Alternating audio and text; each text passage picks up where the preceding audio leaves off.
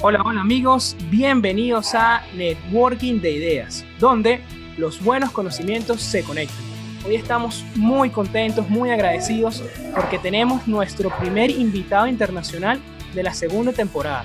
Se trata de Alejandro de León y él es el CEO de MiCrowd, una empresa que de verdad que la hemos estado siguiendo y nos apasiona mucho por todo lo que está haciendo, porque busca generar rentabilidad a través de un impacto social significativo. Pero antes de yo decirles con lujos y detalles de qué trata Micro, me gustaría escucharlo de la palabra de su cofundador. Por eso le quiero dar una fuerte bienvenida a Alejandro. Bienvenido, Alejandro. Hola, buenas noches, ¿qué tal? Eh, bueno, encantado de conocerte y por, por conoceros a todos, vamos, eh, por contaros un poco lo que hace mi crowd.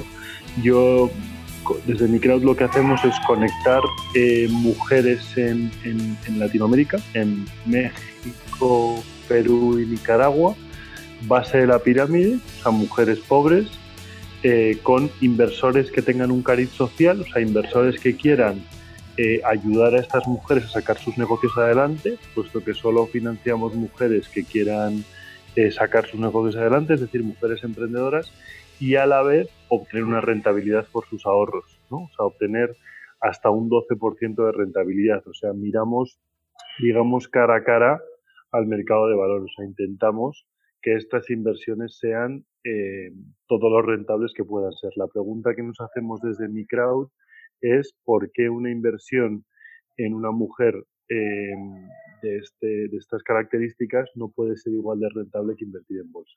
Excelente. ¿Y por qué ese enfoque hacia Latinoamérica, Centroamérica y por qué las mujeres? Pues mira, por partes. Em, ¿Por qué Latinoamérica? Pues por un tema de idioma, lo primero, ¿no? O sea, ya que tenemos que hablar temas eh, financieros y tal, es muy importante tener el mismo idioma. Em, y por un tema de oportunidad. Los tipos de interés en Latinoamérica son mucho más altos que en España y nosotros lo que queríamos era batir al mercado. Nosotros al final creemos mucho en las oportunidades que te da el mercado y en poder batirlo, ¿no? Entonces, al final nosotros prestamos en zonas rurales donde el mercado pues se presta entre el 70 y el 100% y nosotros prestamos pues a una media del, por decirlo de alguna manera, del 35%. Wow. Eh, claro, al prestar a la mitad que el mercado, pues claro, te quedas con las mejores oportunidades, ¿no? Las mejores clientas eh, y eso hace que, el, ratio de repago sea muy bueno. ¿no? Eso por un lado. Por el otro, eh ¿por, qué, mujeres? Sí, por, por, contestar, por contestar a la segunda pregunta, sí, ¿por qué mujeres? Eh, porque repagan mejor. No lo hago por una cuestión feminista. Eh, obviamente yo soy feminista en el sentido de que creo, creo que las mujeres y los hombres tienen que tener los mismos derechos y las mismas oportunidades. También creo que tienen que tener las mismas responsabilidades. Eh, pero sí que creo que, las mujeres repagan mejor que los hombres y que son el motor social. Entonces, si unes que una mujer repaga mejor por, por un tema de ratios históricos, ¿no? añadiendo a que una mujer tiene mayor impacto social, pues claro, es que era una decisión muy fácil de tomar. ¿Y estos ratios históricos de, de dónde lo tomaron? Porque sí tiene sentido, es lógico, se ve que hay un sentido más de responsabilidad por parte de la mujer, pero para ver los números Sí, no, en el Banco Mundial. O sea, digo, en el Banco Mundial, en las instituciones de microfinanzas lo, se puede mirar, incluso en los reportes que saca el Economist cada año. O sea, si comparas eh, cómo repaga una mujer a cómo repaga un hombre, nosotros hemos analizado alrededor de 40 países y que yo recuerde, solo hay un país, en, en, países en vías de desarrollo, solo hay un país que nos haya salido que el motor social no es la mujer, que es Etiopía el resto de países que hemos analizado nos ha salido que en todos que es el hombre, o sea, que es la mujer, perdón. Eh, Solo Etiopía salió que era hombre y mujer. Wow, increíble, es una data muy contundente y, y una buena oportunidad, como bien mencionas. Y hablando un poco de la evolución que ha tenido mi crowd, porque, oye, pasaron en 2013 de tener 19 créditos a 6 años después tener más de 4.300 créditos. ¿Cómo ha sido esta evolución? Y en ti, Alejandro, ¿cómo ha cambiado tu responsabilidad? ¿Qué más has tenido que hacer? Pues mira, te cuento. eh, la verdad es que mi, trabajo ha cambiado completamente. Yo en 2013, eh, por contarte un poco, yo monté una ONG, eso para empezar, o sea, yo no, yo no quería montar un negocio de microcréditos. Yo en 2013 tenía una ONG, daba unas becas a unos niños de educación y las madres de los niños me empezaron a pedir microcréditos. O sea, una me pedía una vaca, otra, otra me decía que quería un préstamo, o sea, cada una lo verbalizaba como quería, ¿no? Entonces de repente dije, joder, qué oportunidad de negocio. Entonces, lo, una, cosa que siempre digo en, charlas y en entrevistas es que mi crowd no fue una idea, sino que fue una necesidad de Meral. Es como si montas Airbnb, pero las casas, ¿no? O sea, una parte del marketplace es infinito, ¿no? Porque las mujeres, mil millones de mujeres. Las que necesitan crédito, ¿no? Entonces yo monté un negocio en el que una parte la tenía solucionada, ¿no? Del marketplace. Entonces, eh, comencé el negocio eh, y empecé por, por 10, luego 20, luego y de repente me vi con 84 y dije, joder, tengo que montar una empresa, porque claro, con la ONG no puedo, no puedo escalar todo lo que necesita el negocio. Estamos una empresa que tiene tres años, soy los 5.000 créditos y estamos fondeando un, un, o sea, hemos montado un fondo de inversión este año porque, porque claro, hemos cogido una nacional y ya estamos sentándonos con inversores, eh, pues, pues digamos con otro, otro cariz, ¿no? O sea, wow, es muchísimo el cambio. montar un fondo de 10 millones de euros. imagínate el, un fondo que, que, pretende ayudar en los siguientes 5 años a 40.000 mujeres generar 100.000 puestos de trabajo. Eh, eh, obviamente, en 5 años, ¿no? 100.000. Sí, sí estoy encantado y de repente, y, de verdad que, que me siento, eh, bueno, o sea, súper feliz y creo que tengo uno de los mejores trabajos que, que, se, puede uno imaginar, ¿no? Eh, y que al final, como dice Picasso, el, la inspiración me vino trabajando, ¿no? O sea, no es que yo estuviera en mi casa y me llamaran a la puerta y me dijeran, oye, vente que vas a hacer microfinanzas, ¿no? O sea, yo también estaba viajando y estaba haciendo muchas cosas y, y tuve suerte, ¿no? Pero, pero digamos que también, claro, vivimos en un mundo que las oportunidades te aparecen, ¿no? Si estás en el lugar adecuado, tienes la seguridad. Hay que estar listo para batear también. Y, trabajas mucho, ¿no? Exactamente. Sí, como dice, ¿no? Entre una frase muy famosa que recuerdo es eh, que no creo en la suerte, pero entre más trabajo duro, más suerte tengo. Y es así, ¿no? Encontrar tus, tus cualidades, tus habilidades con el momento oportuno. Y eso que, que hayas logrado... dicen... Perdón, te escucho. Sí, le, le dijeron a Gary Player, a un jugador de golf, no sé si es apócrifa la historia, pero le dijeron, le dijeron una vez, joder, tío, tú eres jugador de golf y, y claro, es un, es un agujerito muy pequeño y, y ¿no crees que interviene mucho la suerte? Entonces, claro, el tío dijo, sí, sí, seguro que interviene mucho la, la, suerte, pero the harder I train, the luckier I am, ¿sabes? O sea, Tal cual, más entreno, más suerte tengo. Es así, de verdad que sí. Al final la, la, la, vida es así, ¿no? O sea, eh, no tengo ninguna duda que la suerte existe, pero joder, yo cuanto más le doy a la bolita, más suerte tengo, ¿no? sí, creo que, que es, es, cuestión de poner las posibilidades, o las probabilidades, mejor dicho, a nuestro favor. Entre más tengamos probabilidades de tener éxito, sí, sí, sí. Es, e, es así, ¿no? Y mm bueno, me gustó mucho todo lo que estás diciendo porque los números son impresionantes, ¿no? El crecimiento en seis años, eh, pocas cosas han crecido tan rápido y más en el sector financiero. Y como una parte importante de lo que rescato y que mencionabas al inicio es que mi crowd tiene que ser competitivo, más allá del impacto social que esté generando, más de toda la ayuda, es de que tiene que ser eh, atractivo para los inversionistas. Y mencionabas del 12%, también está ese 7% histórico que ha tenido el SP, el, Dow Jones, pero ¿cómo ustedes aseguran esa rentabilidad?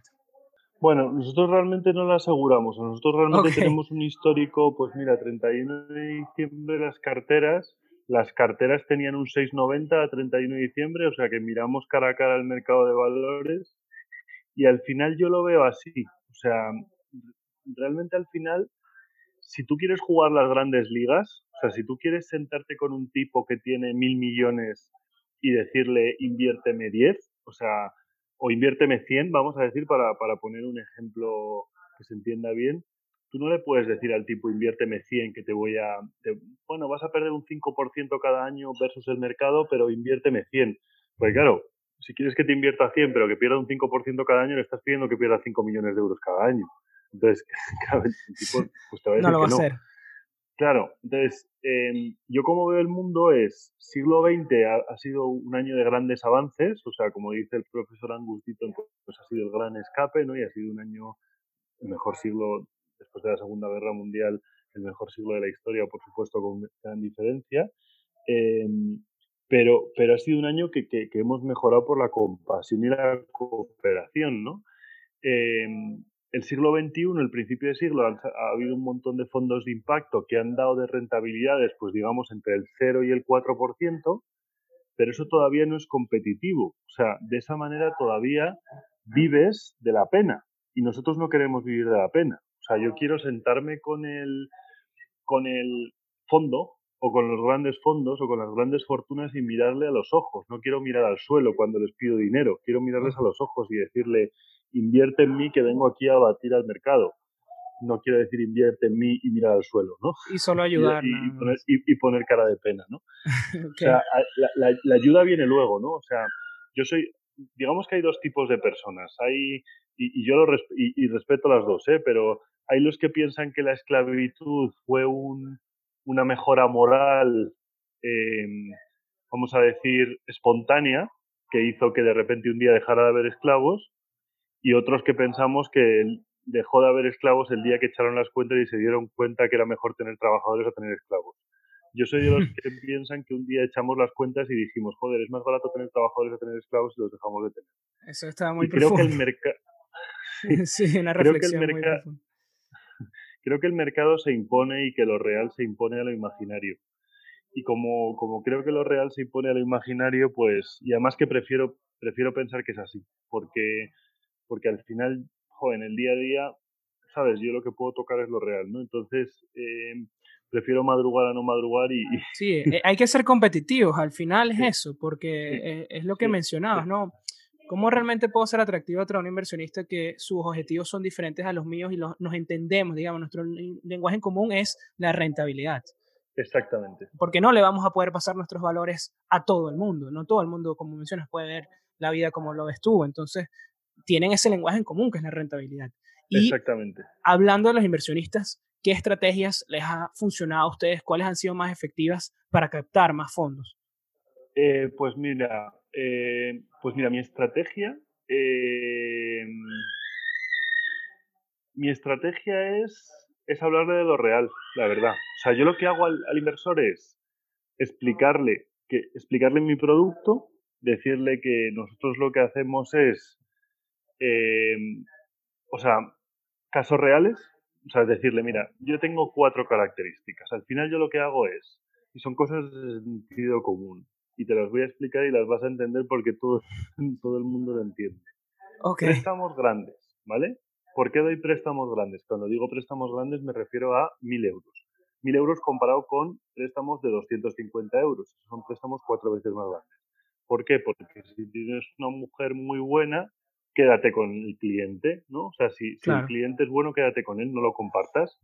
Entonces yo hago préstamos grandes, tipos de interés bajos. ¿Por qué? Porque si la mujer es, es, es buena, dar un préstamo bajo para que no se vaya con la competencia, sin aval y sin penalización por mora. ¿Vale? O sea, yo no le penalizo si la mujer se retrasa, porque considero que si la penalizo, la machaco. ¿Vale?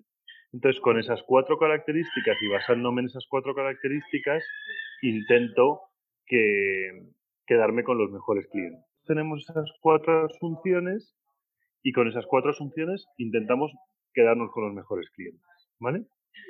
Y luego al inversor lo que le digo es, tengo este producto, con este producto yo te voy a dar una rentabilidad competitiva con el mercado de valores, que cada vez va a ser más competitiva, y luego yo mido a nivel impacto social, digamos que más o menos cinco cosas. La primera es la rentabilidad, obviamente económica, pero también mido eh, la educación de los hijos.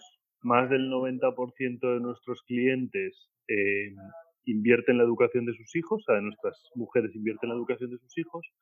Más del 90% de nuestras clientas mejora su casa. Más de nuestras clientas el primer año aumentan sus ingresos el 156%, o sea, tienen un cambio de vida radical. De hecho, en Perú, que es el caso más extremo que tenemos, llegan al salario medio en Perú el primer año, o sea, pasan de la pobreza a la prosperidad en el primer año. Y luego medimos ahorro, el 66%, sí, sí, sí, en Perú es increíble. el 66% de nuestras clientas ahorran em, y luego el, el, que más le gusta a nuestros, a nuestros inversores, eh, probablemente porque les gusta el capitalismo como a mí, em, es, es la creación de empleo. El, Cada préstamo que nosotros damos genera 2,45 puestos de trabajo. Súper importante. Yo también lo veo porque, bueno, mi experiencia laboral en banca de desarrollo es que a veces terminas una infraestructura que tardaste 5, 6 años en construirla y luego que una vez termines esa infraestructura, eh, ya está. No, no quedó una fuente de empleo, Inclusive muchas veces las empresas son transnacionales y no todo lo que generaron de esos ingresos, de esa infraestructura, carretera, lo que sea, van destinados al país donde está siendo construida. Entonces creo que la parte del ahorro es fundamental y sobre todo si es la educación, porque es una brecha que tiene Latinoamérica con el resto del mundo, ¿no? Y bueno, me hablaste ya de los indicadores sociales, ¿no? Esos son los indicadores que ustedes eh, siguen para, para decir, mira, yo estoy generando impacto, eso es lo que ven, ¿no? Y eh, pero me gustaría también ver la parte... sí. Ok, adelante. Sí, una, una cosa importante es que los indicadores sociales que nosotros medimos los han elegido las señoras, no nosotros, ¿vale? Ok. O sea, una cosa que, o sea, nosotros no queremos que Occidente elija qué mide. Nosotros queremos que sean las señoras las que eligen qué indicadores miden, ¿vale? Porque es muy típico que lleguen los grandes fondos y te digan qué tienes que medir. Sí, no saben el problema y tienen ya la solución. Que decir qué es lo mejor para ellas, exactamente. Qué reflexión. Siempre partimos de la asunción de que yo no sé qué es lo mejor para la señora. Exacto, ustedes no van a decidir por ellas, sino que ellas mismas decidan qué es lo mejor para, para ellas, valga la redundancia. Y, ok, ya sabemos los indicadores sociales. Pero hay una parte importante en el negocio de mi crowd que, bueno, viéndolo desde un punto de vista de créditos, que es el, el manejo de los riesgos. Y eh, surgen varios, claro, entendiendo el primero como la pérdida permanente de capital, ¿no? Pero hay otros riesgos que, bueno, podemos tocar más adelante, pero quisiera saber cómo ustedes se protegen de esos riesgos, cómo es el manejo, la gestión en esos casos. Vale, el primer riesgo eh, para el que todos me preguntan es cómo hago, cómo hago para que no me roben. ¿vale? O sea, ese es el primer riesgo, ¿no? O sea, es, es, evidente, ¿no? O sea, ¿cómo, cómo consigues que no te roben, digamos, tus empleados, ¿no? Que es un riesgo normal, ¿no? Y, y, y, es lícito que a mí mis inversores me digan, oye, ¿cómo consigues que no te roben, ¿no? O sea, lo primero que tengo que decir y que me llena de orgullo es que nunca un empleado en terreno se ha ido en cuatro años de mi empresa, ¿vale? O sea, hemos echado algunos, pero nunca han dimitido nadie. Excelente. ¿Por qué? Porque les pagamos muy bien. Em, y yo creo que la mejor manera de que no te roben es pagarles bien. O sea, es decir, los países donde los políticos roban menos, esos países donde pagan más a los políticos, sinceramente. Em, y, y, entonces, claro, al final, ¿por qué no te roban? Porque les pagas bien, tienen un futuro y una carrera profesional, a que sientan como que la empresa es suya, ¿no? ¿Sabes esta típica frase de intenta que el empleado sienta como que es el CEO de su empresa, ¿no? Nosotros hacemos un plan de carrera y, que ellos sientan como que la cartera es suya, hay veces que lo conseguimos y hay veces que no. O sea, nuestra empresa tiene un montón de cosas que mejorar y yo no quiero sentar cátedra con esto, pero nosotros intentamos que tengan un fijo y un variable y medimos un montón. No quiero eh, parecer arrogante en este comentario, pero sí que es verdad que les, transmitimos mucho, oye, tenéis un fijo, tenéis un variable y eh, podemos controlar perfectamente cómo vais recuperando vuestra cartera de mujer, medir, eh, vosotros podéis tener un máximo de 300 mujeres, vais a tener un variable en función de la, de la rentabilidad que deis al inversor, eh, vais a tener un variable en función de los retrasos de las mujeres, vais a tener un variable en función de cómo recuperáis cada día vuestra cartera de mujeres. O sea, es decir, al final, fomentando el mérito, eh, digamos que eres capaz de atraer al talento, ¿sabes? Sí, y no solo eso, sino que Sí, porque al final, em, no sé si tú, si tú eh, eres futbolero o no, ¿te gusta el fútbol? Sí, claro. Eh, me, hizo gracia el otro día que, que, que el otro día em, Guardiola, el del, Manchester City, se quejaba el otro día de que, de que habían puesto el bar, esto lo, del, lo claro, de, la revisión. Cámaras. Sí, entonces me hizo gracia porque dice Mourinho que solo los ladrones se quejan cuando ponen cámaras. y es una tontería, no quiero hacer un debate futbolístico de esto. Claro, sí, sí, pero se entiende la idea. Se entiende la idea, ¿no? O sea, claro. y, no quiero hacer un debate de Guardiola Mourinho, pero que, que nosotros al final, eh, cuando un trabajador empieza con nosotros, le dejamos claro, oye, esto está muy medido, negocio muy estadístico. Entonces, si entras aquí, vas a poder ganar mucho dinero a cambio de que todo está muy medido. La transparencia, es que la transparencia tiene que ser súper importante para la retención que mencionas. Mm.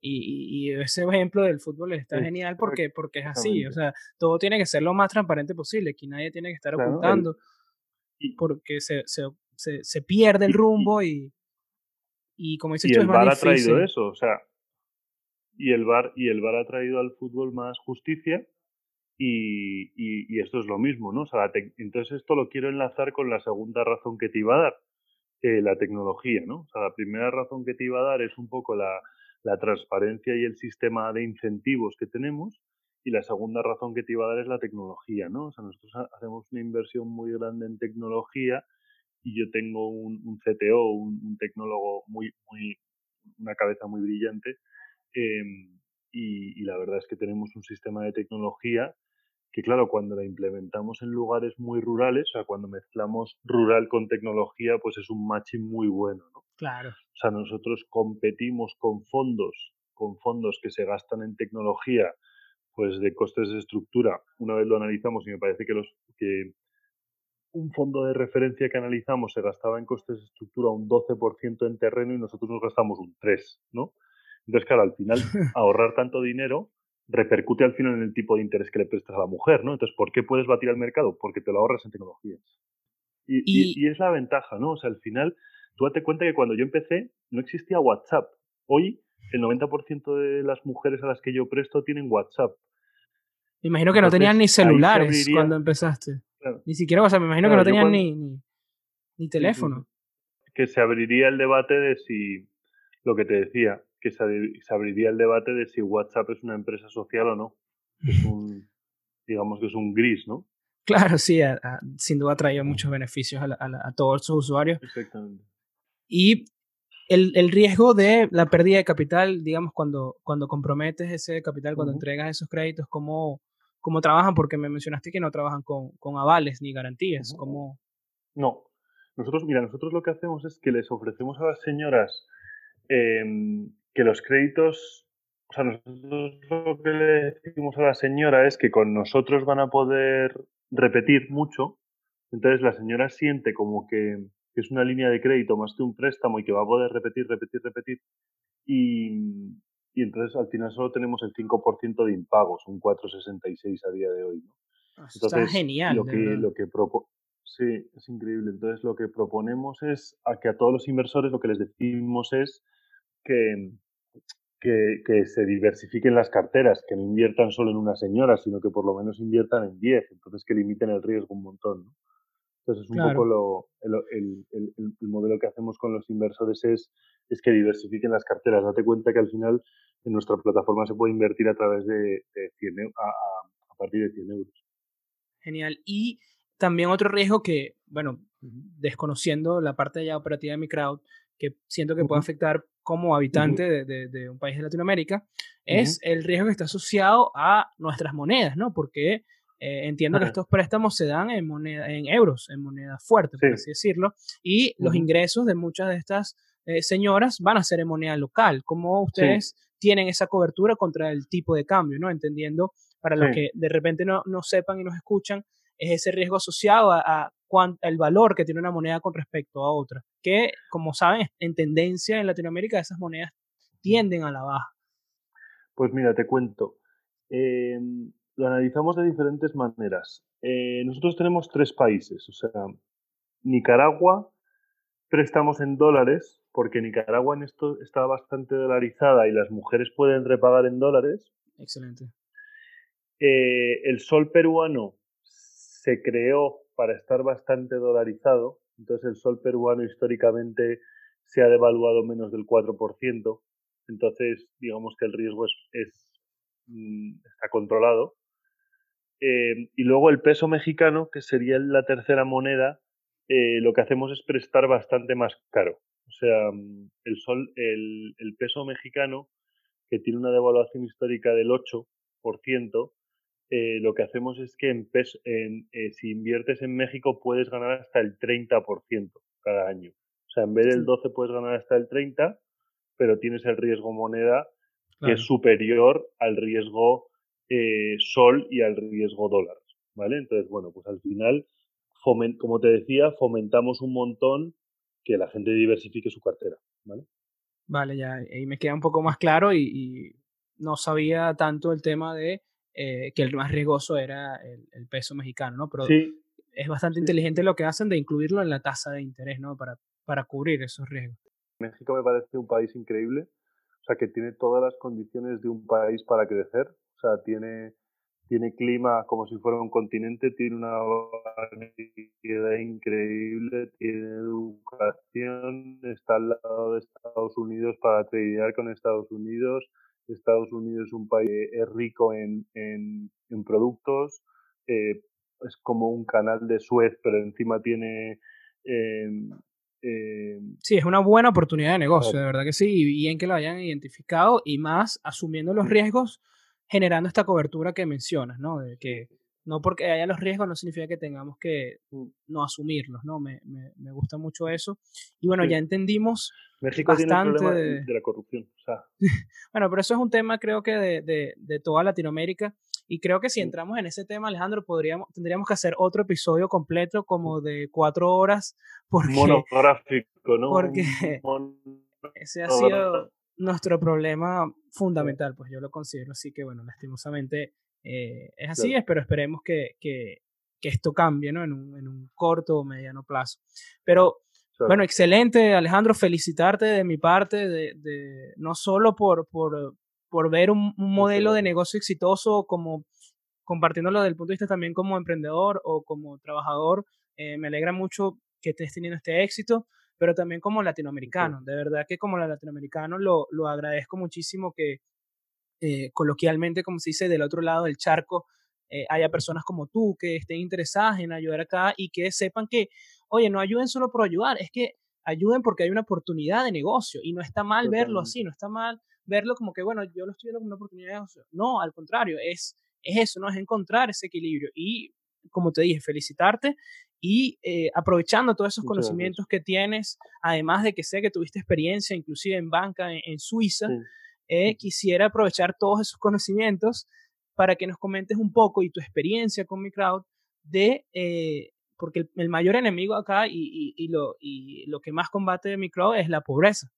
Eh, como para ti, ¿qué, qué, es lo, ¿qué es la herramienta más efectiva o cuáles son las herramientas más efectivas para erradicar o disminuir la pobreza en estos países? ¿Qué consideras tú que, que hay que hacer, que es necesario? El capitalismo. para mí el, Pragmático. Para mí, solo, hay un amigo, o sea, solo hay un sistema que ha ayudado a erradicar la pobreza, que es el capitalismo. El que ha probado solo hay algo, sí, o sea, para mí solo, o sea, el capitalismo no solo ayuda a los pobres, sino que ayuda especialmente a los pobres. Em, y para mí hay un drama en el mundo. Entonces creo que o sea, simplemente creo que creo que el comercio y, de verdad que yo no pensaba así antes de viajar, ¿no? O sea, Miguel de Unamuno, nuestro filósofo y novelista español de principio de siglo, dijo que, que el nacionalismo se curaba viajando, ¿no? Y a mí el, socialismo la socialdemocracia se me curó viajando también, ¿no? O sea, yo antes pensaba que, que necesitábamos un Estado fuerte que protegiera al ciudadano, ¿no? Hasta que conocí a mis señoras, a mis mujeres en Nicaragua y Perú y ellas me enseñaron que lo que necesitaban era una vaca y un, cerdo, ¿no? Y, de repente me di cuenta que el, que el, mejor cuento era el cuento de la lechera, ¿sabes? Y que, y que el tío Gilito no existía, que el tío Gilito era un mito que se habían inventado alguien para convencernos de, de que los ricos eran malos. Eh, sí, ese mito. Alguien, mira, yo te juro que yo conozco, o sea, tengo la suerte de conocer em, por mi trabajo, conozco a 5.000 pobres, muy pobres, y también conozco a, a 500 muy ricos, ¿vale? Gente muy mala, ¿eh? O sea, he conocido horrores y he conocido ricos extraordinarios que solo quieren ayudar. O sea, lo que, lo que no quieren los ricos es que les, les expropien. sí, hay, hay un eh mito muy, muy, muy clásico, ¿no? De, de, que los ricos solo acumulan riqueza y está todo, está todo este tema de, de, los impuestos, de que deberían subir, pero, pero a veces son solo eso, ¿no? Son solo mitos. Y disculpa que te interrumpa, cuando te refieres a, la vaca y el cerdo, porque bueno, entendiendo lo más en el más contexto latinoamericano, te refieres a eh, dinero, ¿no? A, sí, claro. agrupaciones de dinero. Sí, o sea, yo lo que me refiero, o sea, lo que me refiero es que o sea, que el capitalismo no es un tío en Nueva York con un puro y unos tirantes. El capitalismo es una señora pobre que se compra una vaca por 500 dólares, que se va a un mercado, que ordeña la vaca, que saca la leche, que hace queso y que gracias a su ingenio, en vez de sacar 8 kilos de queso, saca 12. Ok, su experiencia. Y su experiencia poco a poco y su ingenio y sus ganas de hacer las cosas bien, pues saca 8, al día siguiente saca 9 y, si lo hace muy bien, pues termina sacando 12 y da Entonces, para ti necesitan esa oportunidad, ¿no? Esa oportunidad que de repente una persona con recursos medios o de altos recursos ya la tuvo, pudo estudiar y estas personas de bajos recursos lo que necesitan es justamente eso, ¿no? Una, una posibilidad, ¿no? Y si lo vemos, capitalismo si lo vemos en, en términos futbolísticos, ¿no? que le llegue la pelota, ¿no? Que también sepan que, que, ellos también pueden jugar. Yo tengo, un yo tengo un podcast que se llama eh, eh, Libertad es hacer lo que debemos. Em, y, que, y hablo eh, precisamente, bueno, lo he abierto hace dos semanas o así, y tengo uno que se llama el fútbol, y, que, que hablo sobre fútbol y capitalismo, y creo que es que se parece mucho el fútbol y capitalismo. Hay muchas analogías que podemos hacer. Sí, Sí, porque el fútbol y el capitalismo es una cosa muy parecida. Son recursos limitados para llegar a un objetivo, ¿no? O sea, al final tú tienes a un portero, unos defensas, unos centrocampistas y tienes que, que, con los menores recursos hacer llegar la pelota a un delantero, ¿no? Y al final una empresa es lo mismo, ¿no? Claro. Em, y al final, eh, este es el mundo de lo real, ¿no? O sea, todo lo demás es imaginario, ¿no? O sea, eh, no, es que mira, yo mañana quizá mañana voy a ver si consigo hacer una empresa millonaria. No, voy a hacer una aplicación para el móvil que se la van a bajar millones de personas y van a llegar y me la van a comprar. No, no, no, tío. Yo me voy a comprar un cerdo que va a tener cerditos y, cuando, y vas a ver cómo voy a vender carne de cerdo. Eso es lo real. Lo demás es... Lo demás no me cuentes historias, ¿sabes? Claro. Entonces, para mí ese es el capitalismo, ¿no? Entonces, esto yo lo aprendí viajando, ¿sabes? Y yo hasta los 26 años desgraciado afortunadamente, que me siento afortunado, Saramago, que, que fue premio Nobel de Literatura, no viajó hasta los 52 años, me parece. Em, yo, yo, yo, empecé a viajar a los 26, ¿no? Eh, pues hasta Viajaste a Latinoamérica directamente. A Latinoamérica, sí, a países en desarrollo. A los 26 años, pues no pude saber lo que es el mundo, ¿no? Entonces, la gente que se preocupa de la desigualdad, o sea, está muy bien preocuparse de la desigualdad, pero lo siento, pero la desigualdad es la segunda división. La primera división es la pobreza y la pobreza extrema. ¿no? Es así. Y las buenas noticias es que estamos solucionando la pobreza extrema. ¿no? y que se puede combatir. Y que se puede combatir, pero hay que combatirla abriendo los mercados ¿no? y, y dejando que la señora vaya al mercado ahí a, a combatir con trabajo, trabajo duro, ingenio ¿no? y ambición. ¿Y, ¿Y, qué opinas del tema de la educación en estos países? La pues importancia. te, cuento, te, te, cuento mi experiencia con la educación. Yo, yo empecé dando becas a, a niños y, y me, me, ocurrió una cosa bastante, tuve una epifanía, ¿no? Porque yo pensaba, eh, fue curioso porque yo pensaba que la educación era como la solución number one y que era la solución, la solución, la solución. Y cuando llegas allí y tú has becado a un niño adolescente y te lo has llevado a la universidad y hablas con la madre, la madre del niño te dice, joder, pues, pues mira, algunas te dicen que, que, genial y otras te dicen que vaya faena que le has hecho. porque el niño le porque el niño le hacía ganar 100 euros al mes o 100 dólares y ya no los gana.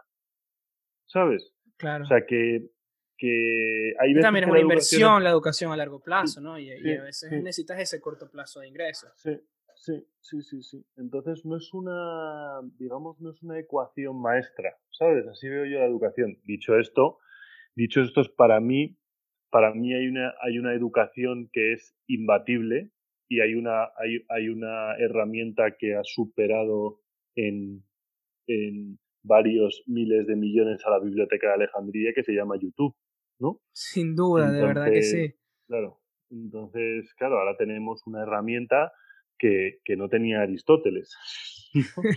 y entonces el 90% de nuestras clientas en, en mi crowd tienen YouTube, tienen un smartphone.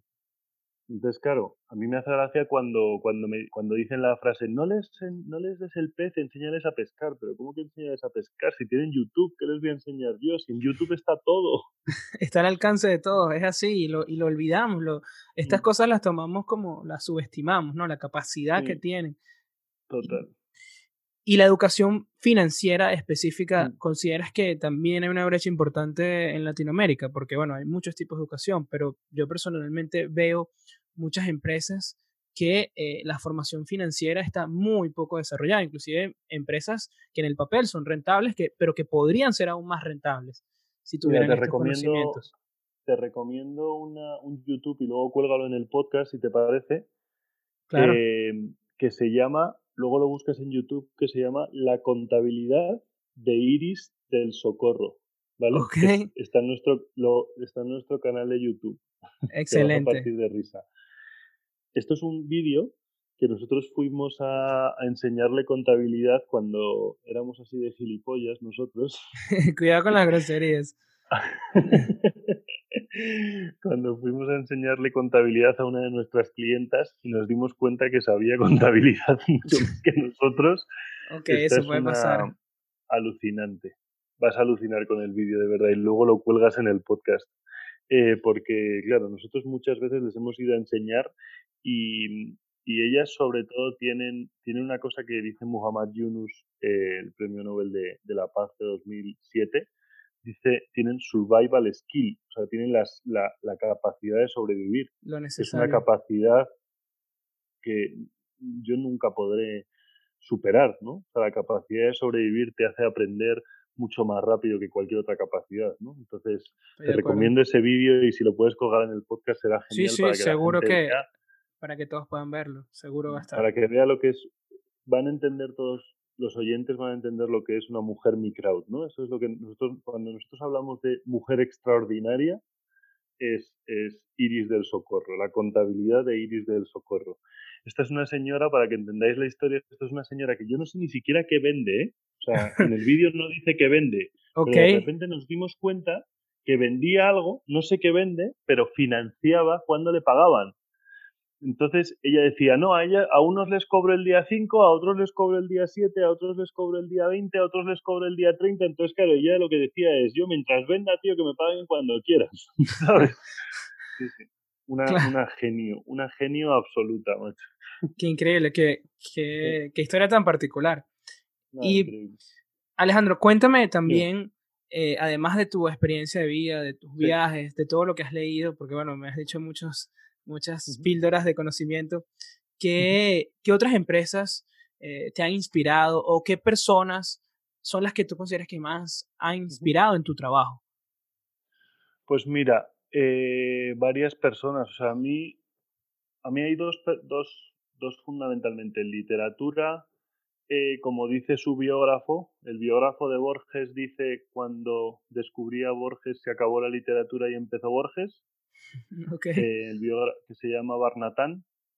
Eh, entonces Borges, eh, además tuve la suerte, me hice un, me hice un viaje a Argentina a, a ver cosas de Borges fundamentalmente y cuando entré en la fundación de Borges, eh, la que lleva su fundación vio el nivel de friquismo que tenía de Borges y me, y me y me dijo, tío, tú sabes más de Borges que yo. Me dijo, te tengo que presentar a la viuda de Borges. Y al día siguiente comí con la viuda de Borges, sí, qué increíble. sí. Estuve con María Kodama comiendo Y lo que voy a decir, claro, yo creo que yo sabía más de Borges que María Kodama al día siguiente. Eh, entonces, bueno, Borges ha sido muy importante en mi vida eh, y lo sigue siendo, por supuesto. Además, yo viví en Ginebra y vivía al lado de Borges. Borges vivía en Ginebra también y está enterrado en Ginebra. Em, entonces, en, filos, en, en, literatura. en literatura, el más importante ha sido Borges para mí y creo que es lo más parecido a Tíos escribiendo. Em, y luego en filosofía jamás me imaginé que fuera a encontrar nada parecido a Borges y de repente encontré a Antonio Escotado, que es un filósofo español. No lo conozco, disculpa. Antonio Escotado es un filósofo español que ha dedicado más o menos 15 años de su vida a, investigar sobre drogas. Tiene un tratado general sobre drogas que se llama Historia General de las Drogas.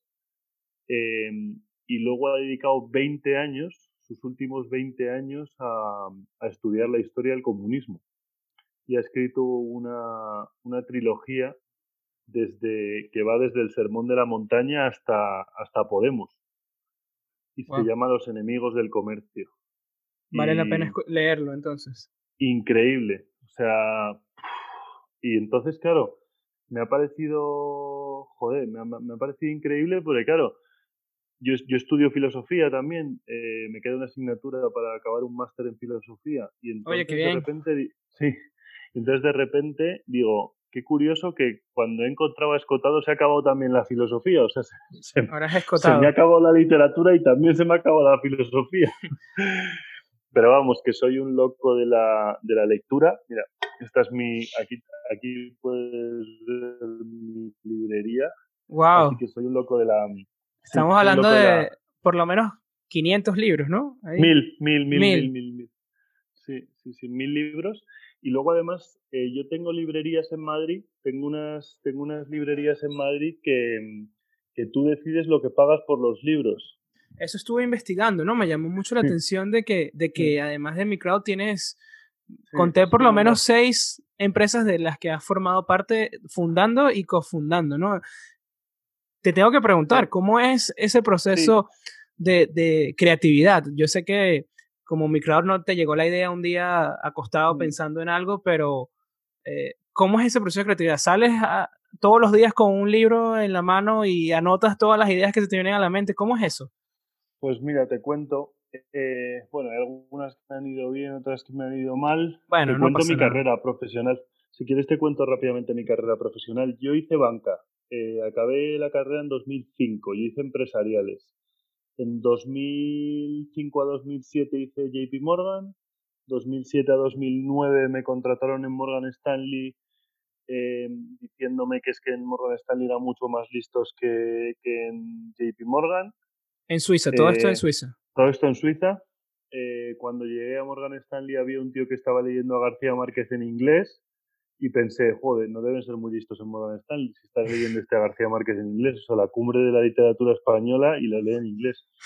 Em, un venezolano, era, además. ¿Y estaba leyendo en inglés? Y estaba leyendo en inglés y dije, pero tío... Nos está dejando mal en Suiza. Sí, desilusión, desilusión total, que lo dejé en 2009 y monté una ONG. Monté una ONG porque, porque veía una oportunidad, era el, era el boom de las redes sociales y tal, y vi una oportunidad de hacer cosas mezclando, digamos, redes sociales, tecnología y tema social. ¿no? 2009 em, monté una ONG de, bueno, de educación y tal, y por eso empecé dando las becas a niños que te contaba antes. 2010 monté una empresa de compartir coche que se llamaba Blue Move y que, y que abandoné el, como a finales de 2012, principios de 2013, si no me equivoco, si no me bailan las fechas, y que se vendió al grupo Europcar. Ok, eso estuve leyendo, Europcar. Europcar en 2015, sí. Em, y luego monté una cosa de este. La verdad que cuando dejé esta empresa no tenía un duro, y cuando no tienes un duro tienes que montar una consultora. Así que monté una consultora de arte en 2014. ¿De arte? de arte, sí. Has tocado muchísimas áreas. Monté una consultora de arte, fíjate por qué. Porque en, en Ginebra las galerías están patrocinadas por marcas. Entonces yo pensé, joder, en Madrid no están patrocinadas. Y pensé, pues voy a patrocinarlas. Y nada, intenté patrocinarlas en España, pero la verdad que no había manera. En España todo el mundo quiere patrocinar o fútbol o baloncesto o música. ¿sabes? Es así. Y, y el fondo también, el fondo que tienes, la incubadora. Justo. Entonces, ¿qué ocurre? Que a la vez que yo tenía la ONG, tenía la empresa, tenía la librería que había montado en 2012 que estaba metida en la ONG y, había empezado a dar los primeros créditos y entonces monté la incubadora o company builder o como le quieras llamar que se llama Anima y, la monté en 2015, ¿vale? Entonces la, la Anima se montó un poco como paraguas para montar tanto la librería, tener un poco la ONG y tener los microcréditos, ¿vale? Esa es un poco la razón. Es como para aglutinar todos los proyectos que tenía. ¿vale? No, increíble. Ya no, he montado nada más. ok, pero es que creo que tienes que darnos hasta consejos de manejo de tiempo, Alejandro, porque es que has hecho demasiadas cosas y, y se te han combinado, inclusive al mismo tiempo, como mencionas. Eh, pues siento mira, que... manejo de tiempo, eh, contesto a los emails eh, eh last in, first out. Esa es mi recomendación. LIFO. O sea que, sí, LIFO, método LIFO, sí sí, si te llega un email y puedes contestar rápido, contéstalo y quédate pocos emails en el inbox, tío. Porque si intentas hacer first in, first out, al final se te hace bola. Y luego utilizo Evernote y no tengo más estrategia que esa. Trabajo duro, ¿no? Eh, pues trabajo duro, mira, te voy a enseñar mi agenda. ¿Se puede ver o no? Ah, no, no se puede compartir pantalla, si no te la compartiría. vale, tranquilo, si quieres coméntanos y ya. Nada, nada, nada, bueno, eh, bueno, trabajo duro. En fin, no, es que me encanta mi trabajo, entonces tampoco... O sea, no Importante, que ¿no? estar, estar, apasionado por el trabajo es fundamental, ¿no? Para el éxito. Es que sobre todo, ¿sabes lo que ocurre, tío? Es que no es tanto estar apasionado como... O sea, a mí lo que me ocurre es que como que yo... Eh, la oportunidad que tenemos, ¿sabes? Eh, ¿Sabes? Es que... Eh, o sea, tú date cuenta que es que mis padres nacieron y había un dictador en España, ¿sabes? Entonces, claro, yo nazco y, joder, en España mm, hay internet casi, ¿sabes? Entonces, es que no es comparable, ¿sabes? Tenemos más posibilidades, tenemos más oportunidades, claro. claro. que aprovecharlas. Mm, o sea, yo he nacido y de repente em, he hecho una carrera que no me ha costado nada hacer, mis padres me dieron la posibilidad de hablar inglés, Em, viajo por toda Europa por 100 euros. Tienes que hacerlo, tienes que hacer la mejor versión que, puedas. Sí, es que, es que estoy totalmente de acuerdo contigo, ¿no? Si hay algunas cosas que se nos hicieron fáciles dentro de lo que cabe, ¿no? De que hay unas posibilidades que se nos dieron.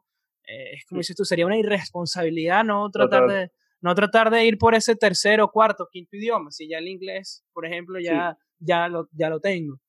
Sí, Comparto esa forma de verlo le preguntaron a un soldado en la Segunda Guerra Mundial que por qué, a un soldado americano, que por qué ha ayudado a Europa ante la invasión nazi y el tío eh, muy, muy someramente contestó, because we have to, ¿sabes? Porque teníamos que hacerlo, ¿sabes? Pues, ¿por qué me dedico yo al emprendimiento social? Because I have to, ¿sabes? O sea, digo, es que no me lo planteo, es simplemente, o sea, digo, cuando mi, mi, mi padre es químico y mi madre matemática, ¿sabes? O sea, digo, que al final eh, ellos no tenían oferta. O sea, yo tengo una, una cantidad de oferta, o sea, yo puedo hacer lo que me dé la gana y solo tengo que pagar un hosting de 30 euros al mes. ¿Sabes lo que te digo? Claro, las posibilidades están ahí.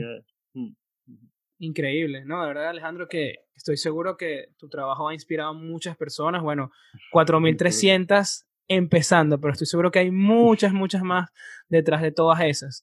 Y quisiera que, si puedes, compartir con nosotros alguna situación que eh, te haya enseñado una lección que uses a diario cuando estás en la oficina o cuando quieres darle un consejo a una persona y está haciendo algo de repente que no es lo más correcto o sientes que puede hacerlo mejor y vuelves a esa situación que te dio la experiencia como para decirle, mira, deberías actuar de esta forma o deberías hacer esto. Es, es lo que me refiero a esa situación que te haya marcado tanto que a diario o casi a diario la recuerdes. Vale. Eh... Espera, le voy a preguntar a mi mujer, un segundo, ¿eh? Isabel. Ahí no está. Está durmiendo el niño. Ella siempre me ayuda en. ¿En qué he aprendido yo? Eh, es que me pega todo que yo me fuera a decir. Eh, ¿Algún viaje o algo que viste por primera vez? ¿Alguna, alguna frase que uses a diario? Puede ser resolución de conflictos.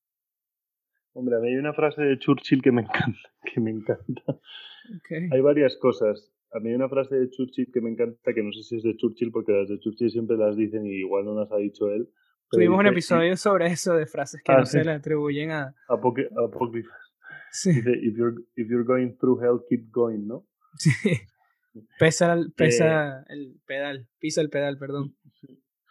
Em, a ver, para mí, de verdad, eh, creo que creo que la frase que representa mi vida es eh, haz lo que te dé la gana, pero atente a las consecuencias, ¿sabes?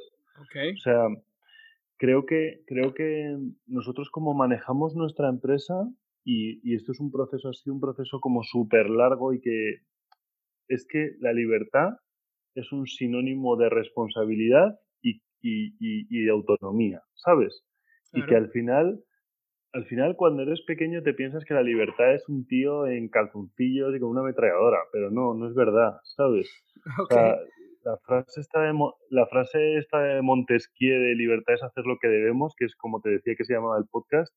O sea, creo que creo que tiene sentido, ¿sabes? O sea, creo que al final cuando a la gente le das libertad, lo que gana es responsabilidad y autonomía, ¿sabes? Entonces, creo que aplica tanto para la librería que tenemos que la gente le dices paga lo que quieras por el libro y no todos dejan un céntimo, ¿sabes? Pero es, literalmente así, ¿no? Puedo pagar un centavo. Literal, literal, lo literal. que tú consideres. Literal, y facturamos 300.000 euros al año, ¿sabes? Y podríamos... Sí, sí, sí, sí, sí. sí. increíble. Es increíble, sí, sí. Y, y, y, y llevamos 10 años abiertos, vamos. Y, y, lo mismo con los microcréditos, o sea, podríamos, o sea, pueden pagar si quieren y si no quieren poder no pagar y tenemos un, 5, un 466 de impagos, ¿sabes? Entonces al final con esto te das cuenta que libertad es un sinónimo de responsabilidad y de autonomía, ¿no? Y que, y que digan lo que digan, nadie me va a convencer de que el ser humano no es bueno por naturaleza. Sí, yo pienso de la misma manera que tú, ¿no? Y cuando las personas son más libres pueden mostrar eh, de qué están hechos, ¿no? De, y quiénes son en verdad, ¿no? Cuando estamos bajo ambientes eh, de presión o ambientes que no nos permiten ser libres, eh, surgen estos eh, resentimientos o también es un tema de la creatividad, ¿no? Porque como tú mencionabas, tenemos recursos limitados. Si yo, mi ambiente no me permite ser libre, sino que tengo que dedicarle tiempo a solucionar otros problemas, voy a perder mi capacidad en el trabajo, voy a tener mi mente ocupada y es cuando somos realmente libres que, como dices tú, puedo dedicarme exclusivamente a ser mejor cada día en mi empresa, en mi trabajo, en mi podcast, que también lo compartes como nosotros. Entonces creo que es una, una, lección muy valiosa. Hemos hablado mucho de libros. Eh, vi tu librería de más de mil libros. Sé que tienes el hábito de la lectura. A mí me apasiona mucho. Y por eso tengo que preguntarte claramente eh, cuáles son los libros, digamos tres libros que no los que más te gustan, sino los que más recomiendas a, puede ser a, tu esposa, a tus familiares, a tus amigos, pero que te has dado cuenta, oye, yo este libro lo he recomendado bastante a diferentes personas? Pues mira, eh, vale, pues te voy a contestar además, además así. Eh, mira, me he recomendado un montón eh, un libro que se llama la, Cosas que los nietos deberían saber, que es el cantante de Hills, que es un tío al que se le murió como el padre y una hermana o algo así en un periodo muy corto de tiempo y escribe un libro súper positivo sobre la vida. Em, luego La conquista de la felicidad de Bertrand Russell, em, que Bertrand Russell fue un gran pacifista y un filósofo liberal, más socialmente que económicamente, pero liberal de principio de siglo que a mí me encanta. Em, y que aparte que tiene una frase que tengo pintada en la puerta de mi casa de lo que me gusta, imagínate, que dice, eh, tres pasiones simples pero abrumadoramente intensas han em, derivado mi vida, que son eh, el ansia de amor, em, la pasión por el conocimiento y el, y, el sufrimiento por la... Em, y el... Y el y el sufrimiento por la por el sufrimiento de los demás o el, dolor por el sufrimiento de los demás. Ok, ¿puedes repetirnos? Em, a ver, espera, lo voy a buscar para decírtela bien. Exacto. Dice, tres pasiones simples pero abrumadoramente intensas han gobernado mi vida. El ansia de amor, la búsqueda del conocimiento y una insoportable piedad por el sufrimiento de la humanidad. Estas tres pasiones, como grandes vendavales, me han llevado de acá para allá por una ruta cambiante sobre un profundo océano de angustia hasta el borde mismo de la desesperación. Muy guay. Bueno, entonces Bertrand Russell, La conquista de la felicidad, lo he recomendado mucho porque la verdad que es un libro como, o sea, para mí es la verdadera autoayuda, ¿sabes? Es que como que los libros de autoayuda están muy de moda, sí. pero nunca he entendido tener 10 libros de autoayuda. Si los libros de autoayuda tuvieran sentido, solo, necesitarías uno. Estoy de acuerdo. Eh, y, luego, y luego para emprendedores siempre recomiendo el manantial de Ayn Rand, eh, que me encanta. Es un libro sobre héroes. Ahora que están los libros de héroes de moda, Marvel, las películas de héroes y tal, este es un libro sobre verdaderos héroes. Y luego si me dejas un cuarto que recomiende, El Aleph de Borges. Eh, no, si no lo hubiera escrito Borges y me dijeran que lo ha escrito Dios, pues me lo creería. ok. Así que he recomendado cuatro, con perdón. No, no, no hay problema. Sé que nuestros escuchas lo van a agradecer muchísimo. Y Alejandro, ya para ir finalizando, porque se nos está acabando el tiempo, eh, ¿puedes, o cuál, cuál sería tu consejo para un emprendedor aquí en Latinoamérica que de repente no tiene las mismas facilidades que en un ambiente en Europa? que con tu experiencia, que has visto que tus mujeres micro han logrado sus objetivos con mucho menos recursos, ¿qué les dirías tú a estos emprendedores? Eh, bueno, les diría que, vamos a ver, o sea, entiendo que no tienen las mismas posibilidades en Europa, pero también los mercados no están igual de maduros que en Europa. Entonces, por un lado, no tienen las mismas oportunidades en cuanto a acceso a capital, ¿vale? Correcto. Pero igual sí que tienen oportunidades en cuanto a acceso al crédito, por ejemplo, ¿vale?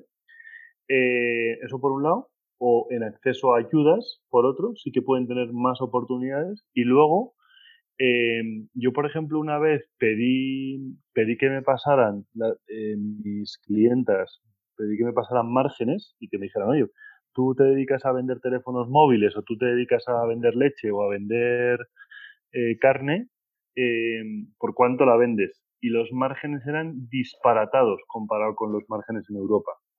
O sea que, que los países en desarrollo o en vías de desarrollo sí quedan oportunidades gigantescas de negocio. Entonces, que no piensen que por estar en países en vías de desarrollo, eh, sus negocios son menos rentables. Quizá sean más riesgosos, pero que sean más riesgosos no significa que tengan que ser menos rentables. O sea, las oportunidades son más grandes también. No, estoy, completamente de acuerdo. Riesgo-rendimiento. Y la competencia puede ser un poco menor también, que es un parte importante. Sí, la competencia es menor, o sea, sí, sí, total, total, total. Bueno, Alejandro, eh, lastimosamente. Y luego otra recomendación, perdón. Ok, no te preocupes, las que sean necesarias. Que, que, si, que, si no, que, que siempre tengan muchas ganas de vender. O sea, que la clave va de vender y de comerciar. El ánimo. Y que si no, y que si no quieren vender, que trabajen para otro. O sea, que la clave del emprendedor es vender, que sean amigos del comercio, como dices Cotado. Em, que esto va de vender si eres emprendedor, que no va de hacer estrategia, que no va de hacer planes de negocio, que no va de, teorizar. Que la lucha del emprendedor es la lucha de lo real contra lo teórico. Estoy totalmente de acuerdo. Puede haber ideas que cambien el mundo, pero si solo se quedan en ideas no van a cambiar absolutamente nada. Bueno, Alejandro, lastimosamente eh, he pasado un rato muy agradable, pero se nos acaba el tiempo y es momento de pasar a nuestra sección que se llama El Dato de la Semana. Y el dato de la semana es, ¿sabías que, de acuerdo a un estudio realizado por Oxfam en 2018, el 1% de la población acumula el 82% de la riqueza total del planeta?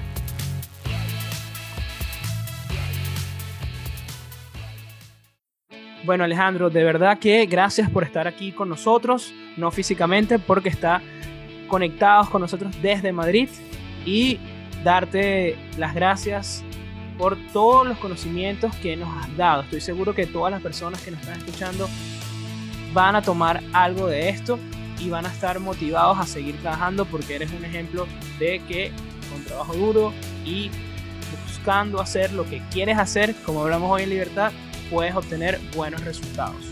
Si quisiera pedirte, por favor, que nos digas dónde podemos encontrarte, dónde podemos seguir acerca de las mujeres Mi Crowd, que estoy seguro que todos van a querer saber qué están haciendo y saber sobre todas tus otras empresas, dónde podemos Muy bien. seguirte. Pues Mira, eh, eh, muchas gracias a ti de verdad por el tiempo, me lo he pasado genial, ha sido súper interesante. Eh, la web de Microwd es www.microwd.es, o sea, microwd.es. yo tengo una web personal que es aledeleonmoreno.es, que es igual que mi Twitter, que es arroba aledeleonmoreno. o aledeleonmoreno.com, ¿verdad? Em, y luego tengo, tengo un podcast que se llama eh, Libertad es hacer lo que debemos y que está en ebooks. Así que nada, encantado de hablar con, todos vosotros en Twitter y pasarlo genial por ahí. Gracias Alejandro, de verdad que la he pasado genial. Y A bueno, orden para repetir cuando necesites.